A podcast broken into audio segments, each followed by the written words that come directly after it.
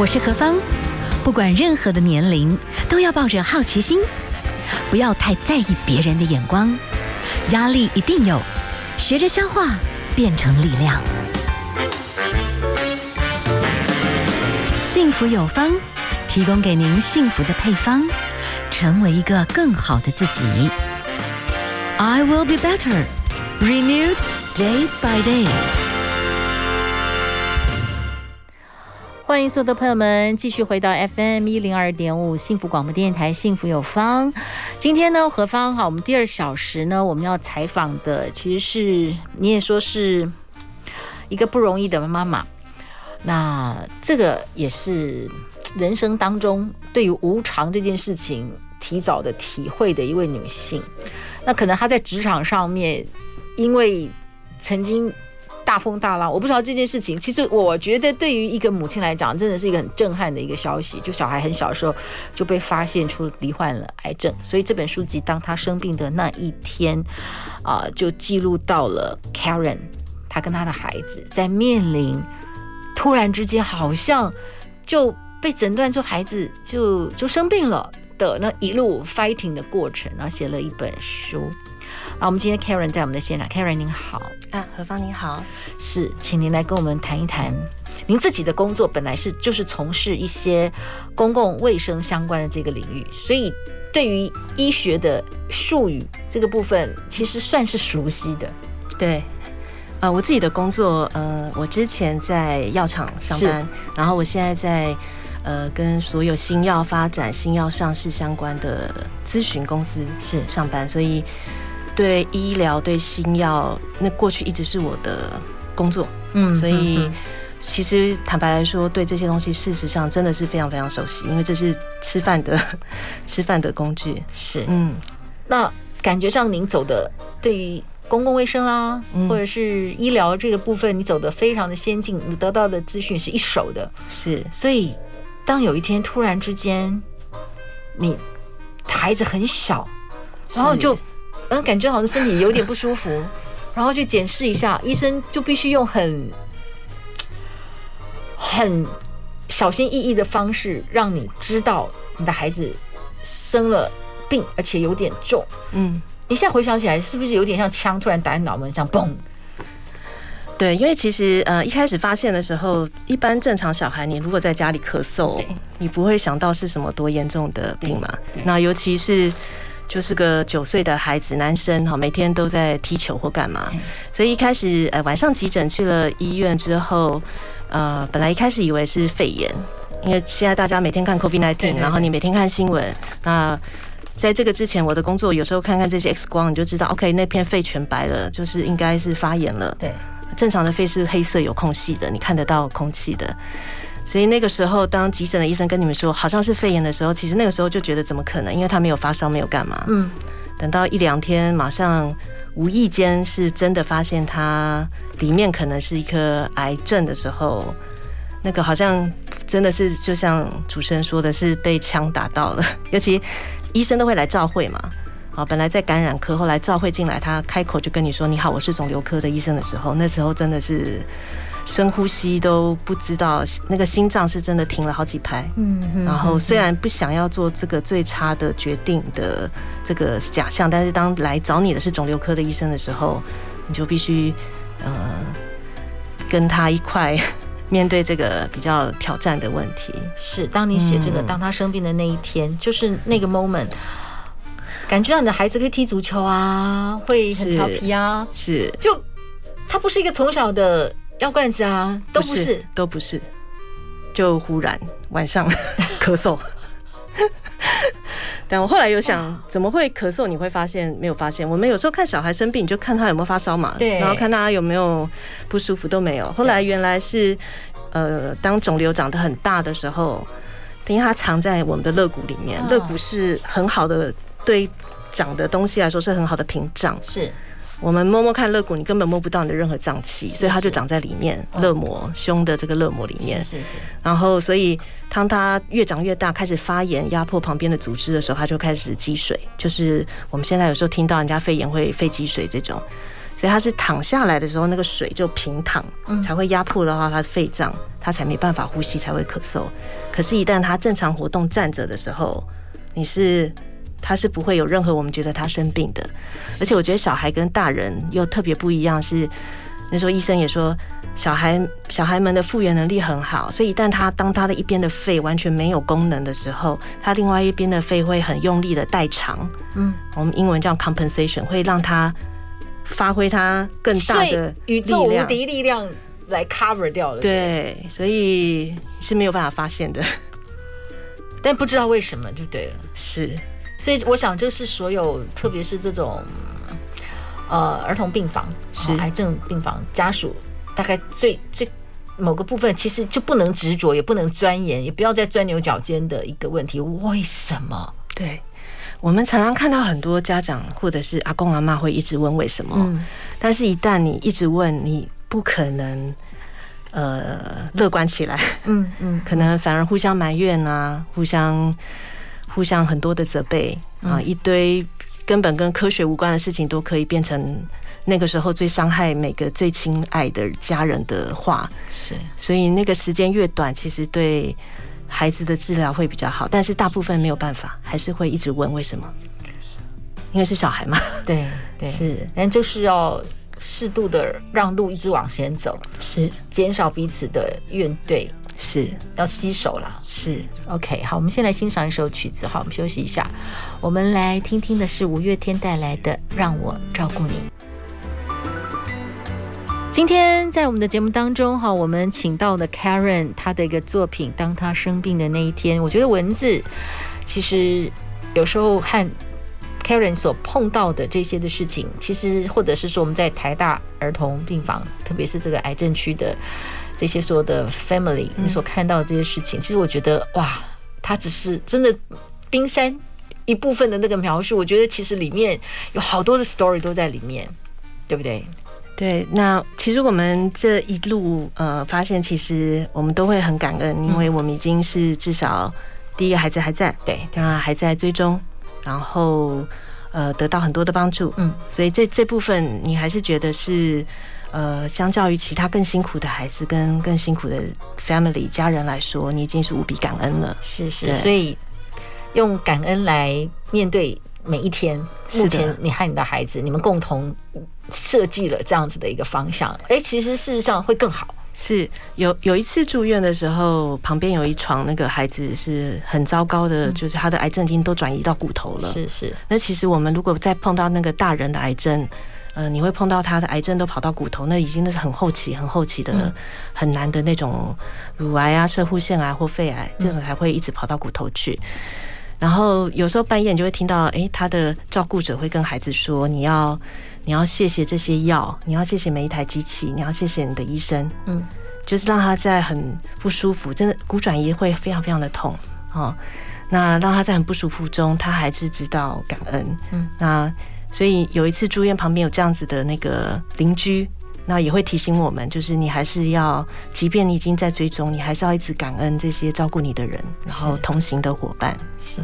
在这本书籍里面，你其实有谈到，我可以理解啦，但是你没办法，就是在医院，你的孩子九岁时候被突然发现当时的这个癌很严重哈，但是要办一些入院手续的时候，你必须要带户户籍成本，对，为什么？你要证明你是他妈，所以我觉得那种是诸多的压力。可是我觉得好，干脆有时候需要咆哮一下。是是，我第一次带他出院的时候，因为要办很多那个病历证明要带走嘛。才发现原来原来你要证明你是他妈妈，嗯，那刚好那个时候我们刚离婚，那台湾的法律就是不是对对离婚的妇女，其实在很多面向是不是太友善的？你如果离开这个家，这个房子不是你持有的，你的户口就是要迁出来嘛。那所以那个时候你第一念头你不会随身带着一个户籍成本，对，证明这孩子是你你生的，嗯，所以后来。出院的时候，他们说你没有这个，你不能办这些呃手续，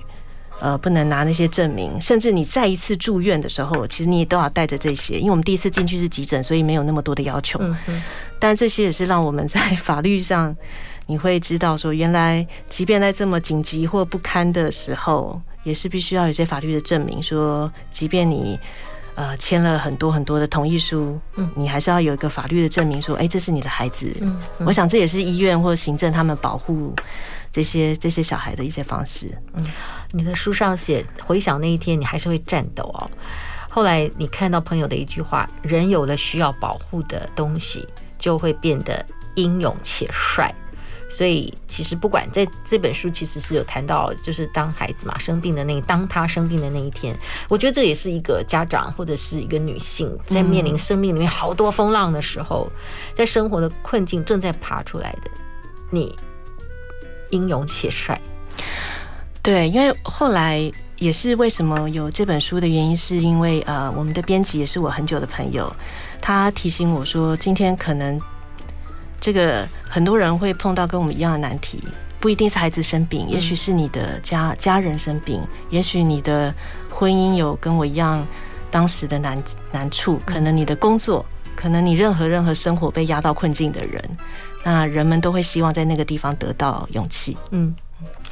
所以有时候老天好像知道，也许我们扛得起哦，让我们经历了一个不凡的过程。可是也许那个过程让我们有同理，让我们有能力，让我们带着亮光去去安慰一些人。但我们都在努力中哈。今天我们访问到的 Karen，她描述了面对孩子生病，特别是面对癌症的这个很多的对抗。当她生病的那一天，她告诉很多正在这样环境里面的妈妈们、女性们，有路。是，好，我们先来欣赏一首歌曲，胡夏带来的《替我照顾他》。FM 一零二点五幸福广播电台，幸福有方。好，今天呢，我们介绍一本书，当他生病的那一天，作者是 Karen。那 Karen 描述的是孩子很小的时候，突然有一天，只是觉得好像就咳，对，就咳嗽，你没有发烧啊？感觉上就就就检查一下，对，是不是过敏或者怎么样？就后来就哦，就就就肿瘤就。有点严重，是。我想这个对于很多，特别是那种儿童罹癌的家庭，真的都是很大的震撼。所以您他那时候住在台大的儿童医院，那里都有很多重症的家庭。对，你看到很多的很辛苦的妈妈。是的，你跟你的孩子异常早熟的沟通一些事情。对，嗯，在治疗中，因为其实治疗蛮对。孩子来说，我想对大人来说，你如果刚手术完，身上插着一根那个装冷冷气管线的胸管，然后每天排五百 CC 的胸水出来，对对，正常人都会很痛。那同时又要打化疗，嗯，啊，那这些东西在过程中都必须跟他沟通，呃，这些副作用，因为化疗一定有副作用，刚好这个孩子的体质是 每一个那个教科书上面写的副作用，它都会发生，是啊，没有一个闪得过，但是必须跟他说。好，我们接下来打什么药？那这个药可能会有什么状况？那这些状况之后我们怎么处理？但是你必须忍耐把这个药打完，嗯，因为如果忍不了那些副作用，药我们打不下去，你必须停药，更对你的疾病更没有帮助。比如说他打很多化疗会很严重的那个便秘，嗯，那很多打了化疗的孩子都会便秘，所以他一定要灌肠，嗯嗯，但是灌肠其实对他们来说很痛苦。但是你必须告诉他说，如果今天没有灌肠的话，他以后他可能接下来几天，我们就是因为你满肚子的这个这个没有办法排出的粪便，你你细菌感染，有毒啊，你有毒啊，你你最后可能死在，我们都讲那么白，你可能死在败血症，你不是死在癌症。嗯，那你今天自己想一想，你要 你要死在一群大便里面，还是我们一起想办法试试看把这个治疗做完？所以这个对他来说就是一个蛮。蛮要需要很清楚的跟他讲之后，他自己会想，然后做完决定，然后告诉你好，我现在可以了，那我们就来做这些处理副作用的过程。所以也很谢谢台大的护士，其实护理师们都很清楚每个孩子的状况，嗯，都会跟他们做最适切的每个人的不一样的沟通。是，那当然其实不容易啦，啊、呃，化疗其中一个副作用，头发会掉光，就这些事情你都会用直接就是可以。对谈的方式，对一个九岁的他，你的孩子，就是这些东西，你们都要谈的很白、很透彻。你觉得可能这样子，也许对小孩来说，其实反而比较敞开，大家反而都不要有有很多隐隐隐隐藏藏的，隐隐藏，其实你要花更多的能量，互相担心。是。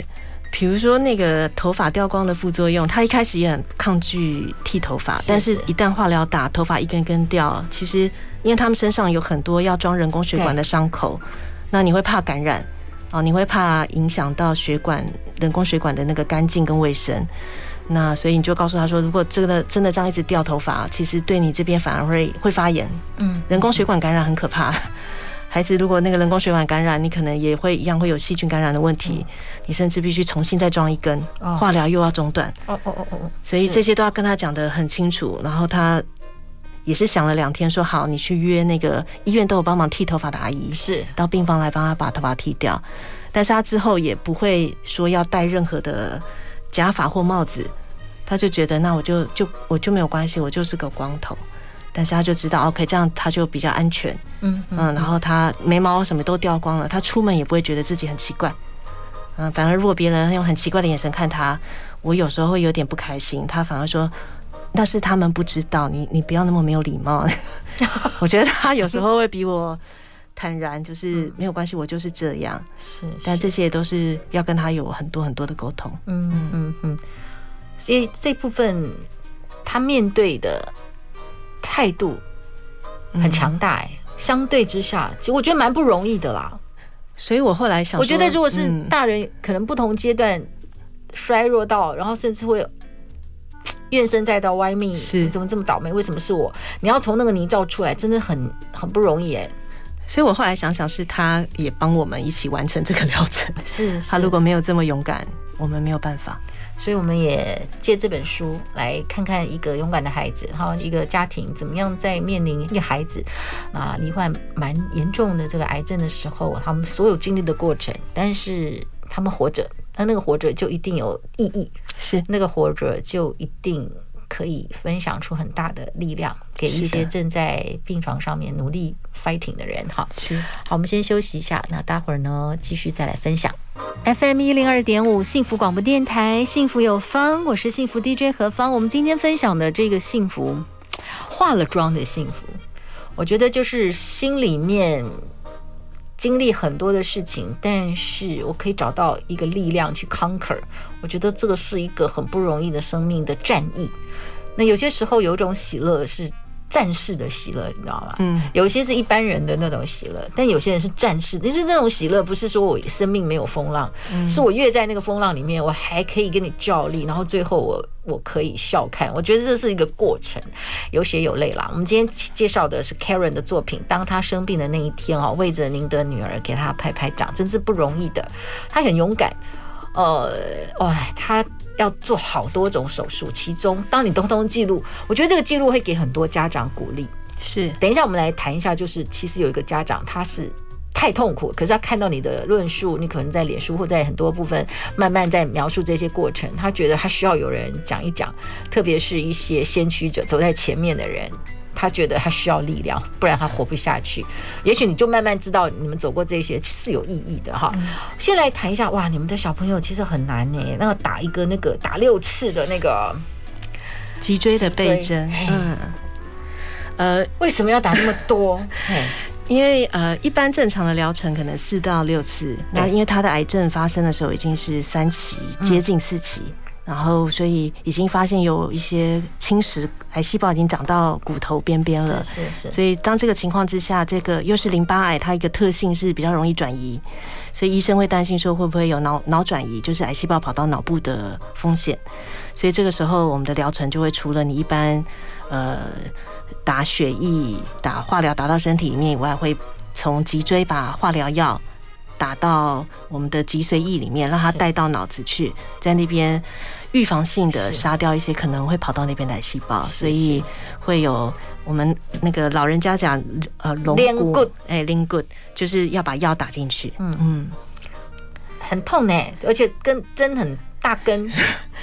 对，但没事。他每次做的时候，他是背对着那个拿针的医生的，所以他其实看不到那根针有多大。对，可能不要看比较好。但而且他们会呃给他们麻醉啦。嗯嗯。对，只不过每次做完背针，他们每个孩子做完背针都要躺六个小时，不然他可能要不平均啊，甚至压力，脊椎他必须保持脊髓液要保持一些压力。嗯嗯。如果没有平均，他们这个麻药退了之后，其实四肢或下肢甚至头都会有很不舒服的情形，所以他们也都很有耐心，每个孩子都躺得了六个小时。嗯嗯，真不容易哦。那当然，其实，在我们的这个癌症病房里面，我会看到很多的妈妈们，大家都互相的打气，真的都是生命的战士、斗士哈。那当然，有时候我们会看到很多大家互相鼓励，可是你们也会真的就是，你跟你的孩子必须要去。沟通了解，有些时候生离死别会提前发生，是，所以你们曾经经历过一个战友哥哥的送别，是，嗯，我们经历过其实蛮多孩子的送别，那特别呃，小安他特别。喜欢的这个哥哥，其实因为我们是同样的医生，几乎同期在病房出入，是，然后家里也呃两边也都谈得很来，所以很多时候只要同期进病房的，我们都会在一起待一个月、两个月以上。嗯嗯，所以那时候送走哥哥会是一个对他来说比较困难的一个过程。是，嗯，所以我的意思就是说，在告别式里面，你们怎么去？因为这个当中好多心情哦，就是。提前面对很靠近，本来觉得会离我们很远的生离死别这个议题，他又那么鲜活，你你你要怎么告诉小安说战友哥哥的过程？呃，过程不会跟他讲的太仔细，但是他就会大概知道，如果他没有在医院，他会知道哥哥疗程顺利或不顺利。嗯嗯嗯。一旦他离开了医院，哥哥还没有离开，他心里大概就知道说，好像哥哥需要更多的时间。那等到哥哥有一天离开了，你大概跟他说可能有不好的消息，他也马上能够联想到。那等到告别式的时候，其实也是呃，也很谢谢战友哥哥的爸爸妈妈，让我们有机会一起参与。是是，因为他们是一起走过这一两一年多的孩子，所以可以好好的 say goodbye。我觉得 say goodbye，即便我们现在对自己的长辈或其他亲人也是非常困难的过程。嗯，但是需要一个结束。小安那个时候哭了，大哭。那很多爱战友哥哥的朋友也开始大哭。其实有时候太体贴，忍太久也不好，就是好好哭啦。有时候就是一个好好的送别，是这对大家都是一个很好的解放。呃，后来告别式以后，就是有其他的妈妈跟我说，还好小安那时候哭了，因为他们憋好久，嗯嗯，他们都好难过，可是整个场合好安静呀，所以谢谢他。让他们知道，你该哭出来，对，然后哭出来，对。我们来欣赏一首歌好吗？邓紫棋带来的《萤火》。我们今天请 Karen 来跟我们谈谈她陪伴她的孩子小安的这个抗癌的过程。当他生病的那一天，哈，因为我觉得现在这个时代其实有很多我们不了解的一些污染啊，啊等等，它就充斥在我们的生活环境。其实有时候小孩子。我们也不是很清楚到底哪个环境里面，但是现在这种小孩子可能就会离癌的几率也都是有的。好，我们谈两个重重点，就是我觉得也跟我们所有现在的家庭里面分享。还好，孩子一出生的时候你有帮孩子保险，不然的话，接下来那段过程是一个经济压力也是很大的一个过程，对不对？对，嗯、呃。我后来发现啊，就是因为我也在在医药的行业，后来发现好像我们大人自己帮自己买保单是很平常的事情，但是等到住院的时候才发现，不是每个孩子都有买保险。嗯，那刚好小安是刚出生的时候，不是我们都会有朋友是卖保单的嘛，就帮了朋友一个忙。那时候也没有太注意买了什么，坦白讲，但是也很庆幸当时有这样子的准备。所以，因为每一次住院，就算只是做检查，你住院一次啊，四天三夜一些费用也是要四万多块。那如果用药，呃，加上一些药，可能不一定有办法有健保给付，是十几万、二十万一个疗程是常常有的事情。嗯，那如果像有些孩子疾病更重，他需要在医院更久，他要用的药更后线，那这些爸爸妈妈们他们的家庭负担更重，尤其大部分可能妈妈必须辞职，哦。那家里就会少了很多的收入，所以有的时候提早帮小孩做一些准备，好像是呃新新的爸爸妈妈或者是我们现在还没有的，你可能可以考虑的一个部分。嗯嗯，其实有时候在病床里面哦，你会看到很多人生百态啦，是啊，包含某些医生的态度，有些医生的态度就是他有一种比较大的恩慈，知道家长的。全家的压力，可是有些医生可能就比较没有这种感觉。其实你们也是感觉得到，对不对？嗯，可能刚好因为台大的医生们看到太多太多儿癌的孩子了，嗯、所以他们在这方面，我觉得相较大人的疾病，嗯、他们在这部分的那个关怀度，还有对。呃，父母如果他们真的经济有了压力，他们相应的基金会的支持，然后社会的支持，其实我觉得可能比大人生病，你可能碰到一些很昂贵的药，相对来说他们的呃关怀度跟弹性都都比较都比较高一点，sensitivity 我觉得也是比大人的癌症会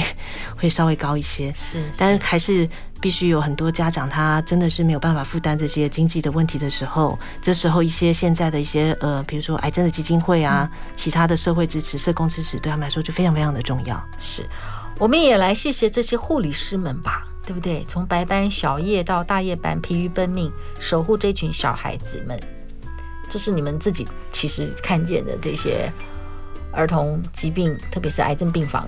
是我我我其实有很多同学，他们以前也是念护理系，嗯，后来等到孩子生病了之后，他们都会跟我说，或者是有念呃医学系当医生的同学会跟我说，他们以前最害怕的就是在儿癌的病房轮班或者是实习，是是，因为你可以接受亲人比我们年长的亲人离开或生病，但这些是孩子，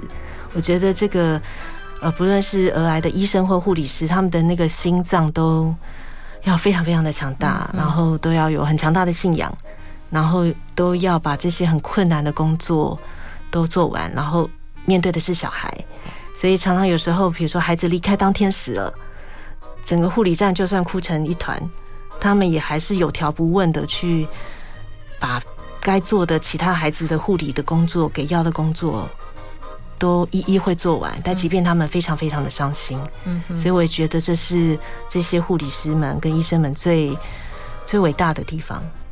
我可以请教一下哈，等一下我们休息一下来谈的。说真的哦，就是其实家长的情绪很重要啦，嗯，就家长如果整个状态是好的，我想对孩子也会就比较好，对不对？对。好，我们等一下来休息一下，好，来谈这个主题。今天我们的节目当中，哈，我们请到了作者 Karen，他来描述他怎么样和他的孩子小安在面临癌症，好，儿童的癌症的时候，整个抗癌的过程。当他生病的那一天，好，Karen，其实在这本书，好，我们刚刚谈到了一路这些的过程，其实是时间，我们只能谈一部分。那我就回拉回来，你写这本书的原因是什么？嗯、uh。其实就像我们一开始生病查很多儿童癌症的资讯，不论是药物的或心理支持的，其实你在网络上能够查到的非常非常的少。嗯，我相信也是因为儿童癌症比大人的癌症来说资源比较少，所以资讯也很少。那一方面也是希望说这些东西能够写出来分享给不论是正在治疗的或者是其他罕病的爸爸妈妈，就是说，呃，你可以有很多让自己坚强的方式。然后你好，妈妈好，嗯，甚至爸爸如果在中间也有很多这个参与的功能的话，他要好，孩子才会好。是。然后第二个部分是，呃，这本书它所有的那个稿费也都全部捐那个儿童癌症基金会跟呃另外一个跟协助儿童很多医疗的这个瑞幸营是儿童的医疗基金会。他们这两个基金会在很多儿癌，他们孩子在医疗的过程中都给予孩子很多的帮助。是。那。同时，我也把一些书就是赠书给不一样的癌症病房跟这些基金会。是，那这两天我也得到他们很多的这个 feedback，说很多家长都很高兴有这样的资源，嗯，甚至一些罕病的一些团体。那这，我想这个也只是让大家有一些力量，知道说，即便很困难，嗯嗯，只要你有一点希望，然后找到帮忙，是，然后不要放弃。然后爱你自己，同时也爱别人，找到很多的 network。那你不论接下来孩子生病，或者是你是其他的人的照顾者，你都能够在这个旅途中，呃，找到最适合大家一起努力的这样子的一个方法。是在这书籍里面，当然也谈到一些不同的妈妈或者一些不同的孩子，嗯、其中有位小可啊、哦，对，你怎么介绍他？嗯、呃。小小可是一个很特别、很特别的女孩子，但是因为她发生的这个肿瘤其实是个蛮罕见的一个、嗯、一个肿瘤，那她妈妈也是非常非常勇敢的妈妈，啊，我们到刚刚都还在传简讯，因为他有一些最新的检查的一些发现。嗯，呃，小可到今天，如果你问那个儿童癌症病房的护士，都会告诉你说，他现在是个很搞笑的孩子。嗯，虽然后面癌症非常有可能会再复发或跑出来，嗯，但是妈妈跟女孩都很乐观、很勇敢，然后很努力的想要找到最适合的方法，然后很很很有勇气的。希望在每一次的回诊或者是每一次的检查都能够坚持，是因为他的那个癌症很特别，所以他中间治疗的过程跟时间，我相信比小孩来的更短。嗯，所以我特别佩服他妈妈能够比我的决定更快。是对，还没有太多的时间犹豫。您的文字里面描述勇敢这个形容词，小可值得拥有啊！勇敢的不止小可。还有小可的妈妈，所以你问了小可妈妈可不可以记录除了小安的勇敢，还包含了小可的勇敢，是他妈妈是乐意的。是，那你们看到好多好多的这些勇敢的妈妈，然后这些勇敢的孩子，你就真的发觉有一些，我们刚刚一开始就讲，有些喜乐是要经过 fighting，然后最后是变成一种战士的喜乐，是你可以去笑看很多的事情，那个力量就会是可以 keep 住的哈。那我我想。这本书籍哈，当他生病的那一天，你是描述了哇，一个孩子罹患癌症的时候，所有可能会发生的一些事情，还有心路历程。嗯，呃，其实有些家长在面临这样的方式，有的是选择逃避的。其实你也略想到，但是这就是软弱，或者是他真的就是没有能力承受，有很多种不同的表现就不见了。是，或者有人就酗酒了，是对不对？我想每个人面对困难的事情都会有他，呃，像。主持人刚刚讲了 conquer 的方法或 coping 的方法，但是也许他真的就是没有勇气，嗯嗯，所以这个时候周边的人如果够鸡婆，好，或者是能够找到适合的社工的帮助，嗯，我想都能够协助他们，即便照顾者比较没有勇气，但是协助需要帮忙的孩子走过这一段路，嗯哼，在你的书籍里面讲，每个妈妈都是孩子的贵人，你最后你觉得有时候妈妈会很自责哎、欸。是啊，我没有看到一个妈妈不自责的呢。嗯，即便孩子有的已经治疗的很好了，或者孩子已经离开很久了，没有一个妈妈走得出来。但是我要跟所有的妈妈说，呃，你们都是孩子的贵人，然后你们好，孩子才会好。就算今天孩子不是生病，但是可能你你自己本身或孩子碰到其他更困难的事情，你要一直相信你好，孩子才会好。嗯，你自己要快乐，然后你自己要有你自己所有找得到的资源，你才有办法帮助你的孩子。是，嗯。